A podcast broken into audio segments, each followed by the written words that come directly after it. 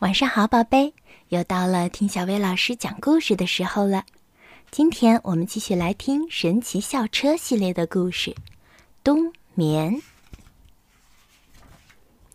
卷毛老师的班上很有趣，卷毛老师的衣服很好玩，他的鞋也很好玩。他经常带我们坐着神奇的校车去实地考察。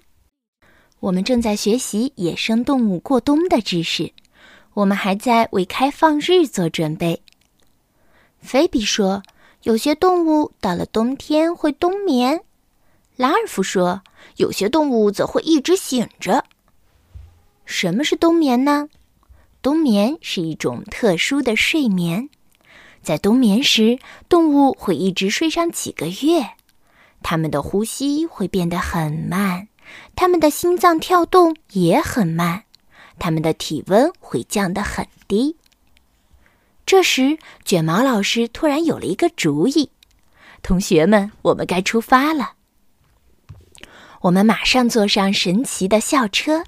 卷毛老师开车一路向北，来到了一个大公园里。那儿有一只黑熊，菲比说：“那儿还有一只。”拉尔夫说：“你知道黑熊一定是黑色的吗？”可不是，黑熊大多数是黑色的，但也有一些会是褐色、淡红色，甚至还有金色的。小车开始抖动了起来，发出了叽咯咯的声音。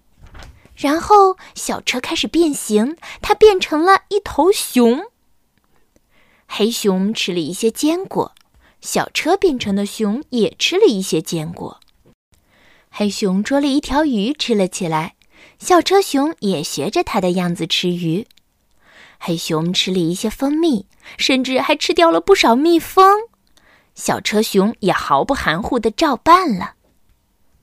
为什么熊要吃这么多呢？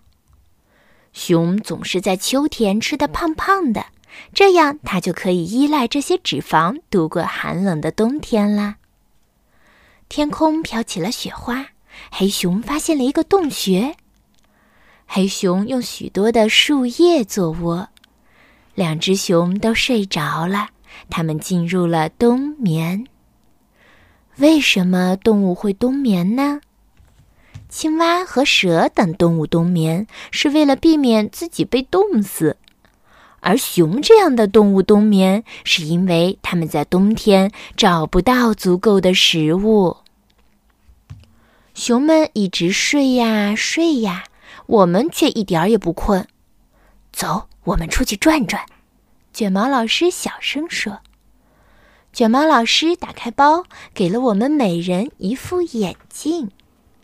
这眼镜可真是神奇，戴上它就可以看到在地下冬眠的动物，有昆虫、蛇，还有金花鼠。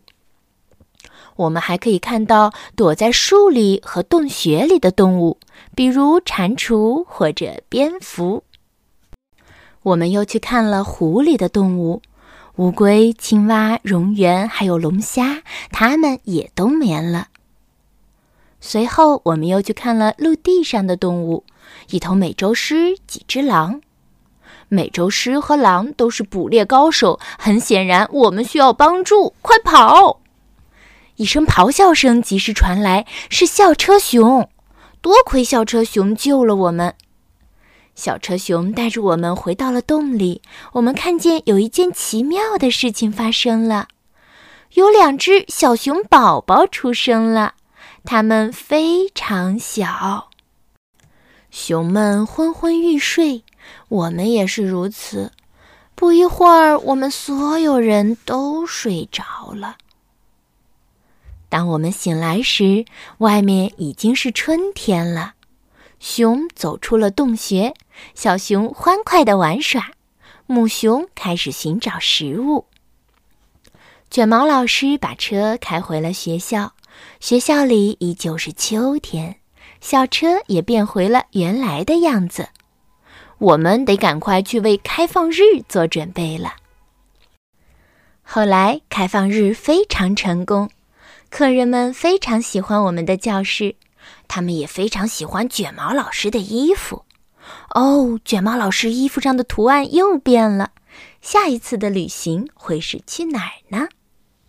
好了，今天的故事就到这儿了，晚安，宝贝。